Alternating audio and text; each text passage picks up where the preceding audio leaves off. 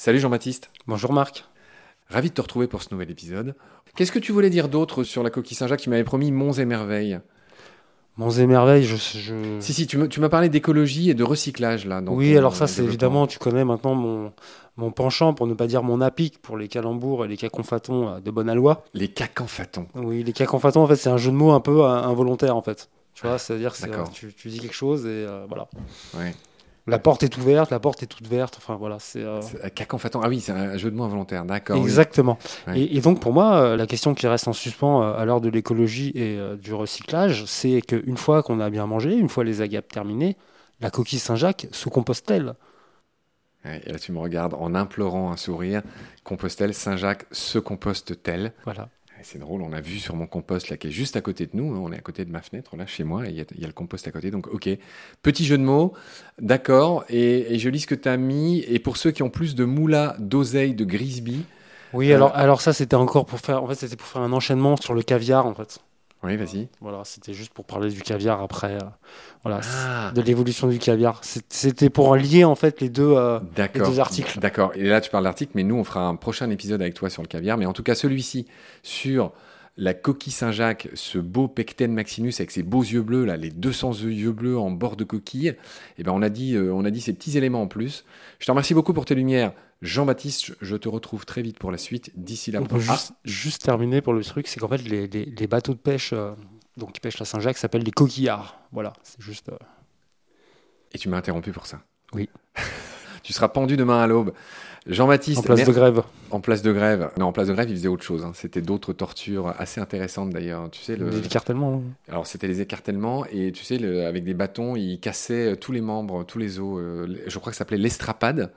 Et je me demande s'il n'y a pas une place qui s'appelle l'estrapade à Paris. Bon, tu me regardes avec Je un air pensais à la contre-escarpe, mais Oui, je oui. sais pas si c'est. Ouais, je je-. J'avoue, je. Mais juste avant la contre-escarpe à Paris, on va pas saouler celles et ceux qui nous écoutent avec ça, mais il y a une place très jolie, d'ailleurs triangulaire, toute petite, avec laquelle je suis allé boire un coup récemment, bah, avec Alain Moussu, un ami vétérinaire qui a fondé une belle assaut de vétérinaires. Et tu vois, c'est drôle, on, on- on fait vraiment mille digressions, mais j'en parle parce que Alain Moussu, c'est déjà c'est un immense ami, et en plus, il fait partie de ces vétérinaires préoccupés par ce qui se passe avec l'effondrement du vivant. Ah, ça. Euh, il est bon de savoir que les, les vétos en France touchent un Français sur deux.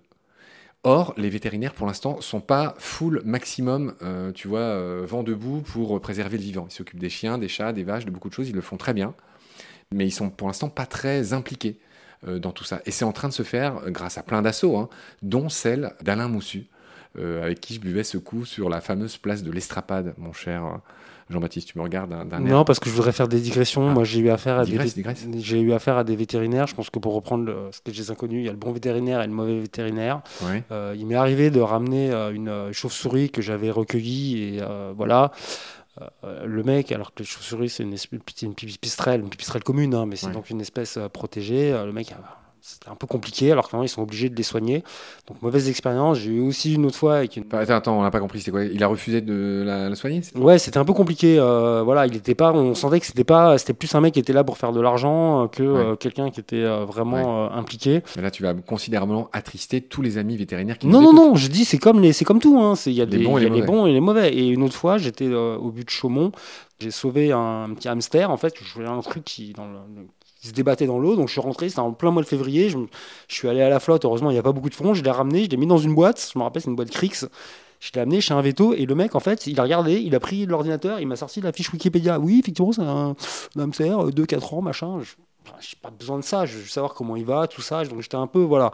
Je, Et, et quoi, il l'a soigné? Il lui a filé un paracétamol au final? Non, il m'a dit ok, il a regardé ses dents, il m'a dit il est âgé, enfin il m'a rien dit de particulier quoi, donc je sais pas, je j'ai pas eu de chance peut-être avec les vétérinaires, mais par contre c'est un très très beau métier, hein, franchement, il n'y a aucun sujet, mais euh, Mais attends, voilà, je... Mais moi qui cherche à devenir copain avec tous les vétérinaires de France et de Navarre et à les engager dans cette euh, bah, je il sais pas faut. comment dire sensibilisation, Il faut. bien sûr qu'il faut. Il touche un Français sur deux, bien sûr qu'il faut.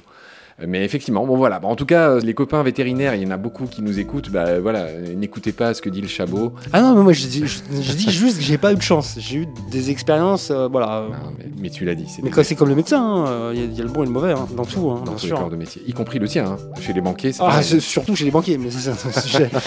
Très bien. Ok, est-ce qu'on peut dire au revoir aux gens qui nous écoutent, mon cher Jean-Baptiste? On, leur dit à... on leur dit à bientôt. On leur dit à bientôt. Prends soin de toi. Salut. Salut Marc.